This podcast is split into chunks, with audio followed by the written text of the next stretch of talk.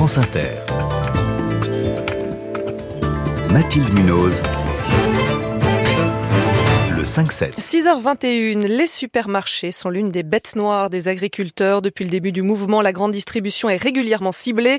Les actions dans les magasins, les centrales d'achat ou les plateformes logistiques se multiplient. Et dans le même temps, cette grande distribution vient de boucler hier soir les négociations commerciales annuelles avec les industriels de l'agroalimentaire, négociations qui définissent en grande partie les prix en rayon.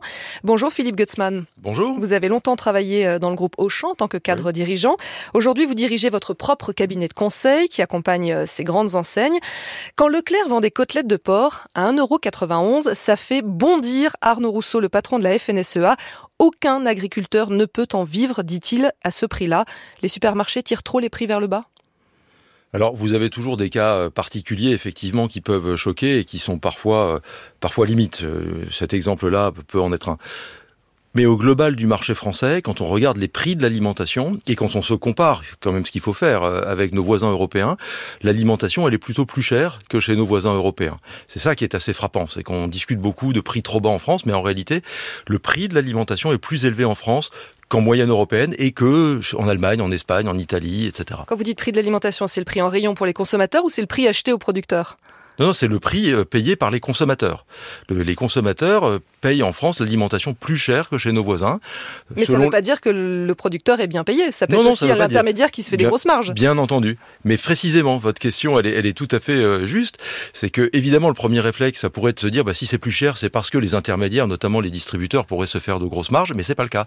Quand on mesure également, quand on compare avec les, les voisins européens, les distributeurs en France ont plutôt des marges plus serrées et des résultats plus serrés que nos voisins européens.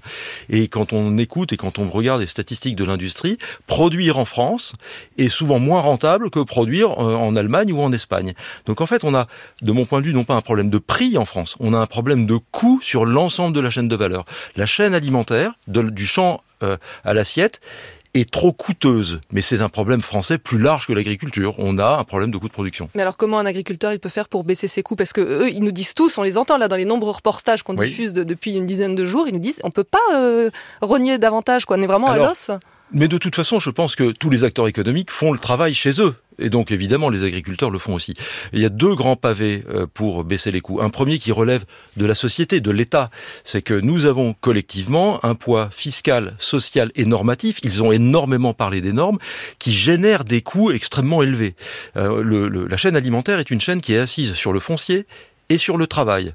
Or, le coût du travail en France est assez élevé par rapport à nos voisins et nous imposons assez fortement le foncier.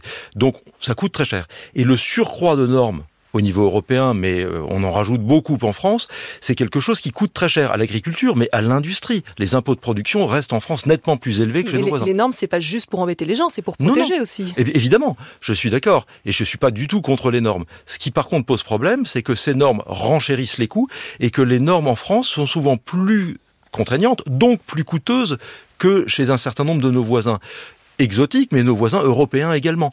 Et donc, nous avons un problème de compétitivité. Ça, c'est un point très important. Et donc, au final, vous nous dites que les prix, euh, finalement, en magasin sont plus élevés que, chez mhm. nos voisins. Euh, ça va continuer, puisque là, les négociations se sont terminées cette nuit euh, à minuit. Est-ce que les prix vont continuer à augmenter? Est-ce qu'il va y encore y avoir de l'inflation? Alors, il y aura de l'inflation, mais je dirais probablement une inflation normale, mesurée à peu près ce qu'on connaissait dans les années, euh, on va dire, avant cette crise inflationniste. Et parce que là, on a eu quand même 20% en deux ans. Hein. Sur l'alimentation, on a eu 21% de hausse de prix en deux ans.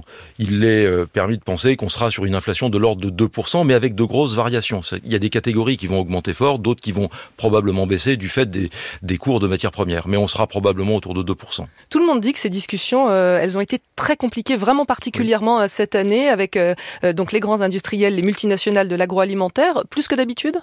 Oui, parce que, alors d'abord c'est tous les ans compliqué, c'est une forme de théâtre oui, chaque année. c'est un bras de fer. Mais un bras de fer. Simplement cette année, il y a eu plusieurs effets. D'abord, il y a eu l'inflation, et que quand on a une inflation très forte, forcément, euh, l'amplitude de négociation est plus forte et ça met de la tension. Vous rajoutez à ça la décision du gouvernement d'anticiper le calendrier, et cette décision est arrivée au moment où d'habitude on commence euh, à, travailler dans les négociations. Et donc ça, ça n'a pas permis aux acteurs des deux côtés d'anticiper le travail comme d'habitude. Donc ça s'est fait de façon plus précipitée, sans doute de façon un peu moins moins fines, moins moins précises. et puis vous rajoutez le, en, bout de, en bout de négociation le contexte euh, social avec les agriculteurs qui forcément rajoutent de la tension euh, des deux parties. Euh, vous trouvez qu'ils exagèrent Les agriculteurs? Non, non, non, non, non. Ah. Je, je, dis juste que le, le, contexte de tension au dernier moment euh, forcément questionne les industriels comme les distributeurs sur, sur la décision qu'ils sont amenés à prendre. Parce que cette grande distribution, hein, elle est quand même ciblée euh, depuis le début de la crise par les agriculteurs, par les politiques hein, aussi. Euh, en gros, ils accusent les enseignes de ne pas respecter la loi Egalim, censée protéger les, les prix agricoles, de la contourner via des centrales d'achat basées à l'étranger. Euh, elles ne respectent pas la loi Egalim, les enseignes? Alors on verra bien, si jamais ils ne le respectent pas, vous savez, les, les enseignes sont par ailleurs, elles se disent légalistes, s'il y a des, Il y aura des sanctions. Oui, il y aura des sanctions pour les, les distributeurs comme pour les industriels d'ailleurs. Cependant, ce qui est intéressant, c'est que nous avons une loi qui est tout à fait euh, originale, on est les seuls à négocier de cette façon-là une fois par an, avec des contraintes réglementaires qu'on est les seuls à appliquer. Le fait qu'il y ait des centrales internationales, ça peut surprendre, c'est en soi pas nouveau, mais de la même façon que vous avez en France des marques françaises qui vendent en France des produits qu'ils fabriquent à l'étranger. Euh, donc euh, le fait de chercher à échapper à une loi qui est particulièrement contraignante en France, euh, c'est tout, tout, le monde le pratique. Et au final, Philippe Gottsman, est-ce qu'il est possible de contenter à la fois les agriculteurs et les consommateurs, de mieux payer les produits agricoles sans entraîner de hausse de prix dans les supermarchés? En fait, on a, euh, oui, enfin, je, je pense que c'est possible par rapport à ce que j'ai dit tout à l'heure, le fiscal, le social, le normatif, mais également quelque chose qui est assez peu entendu, c'est que nous allons devoir, je le crois, euh, aller vers une concentration légère du monde agricole comme du monde industriel. On est un pays où on a une taille moyenne d'exploitation très faible par rapport à nos voisins.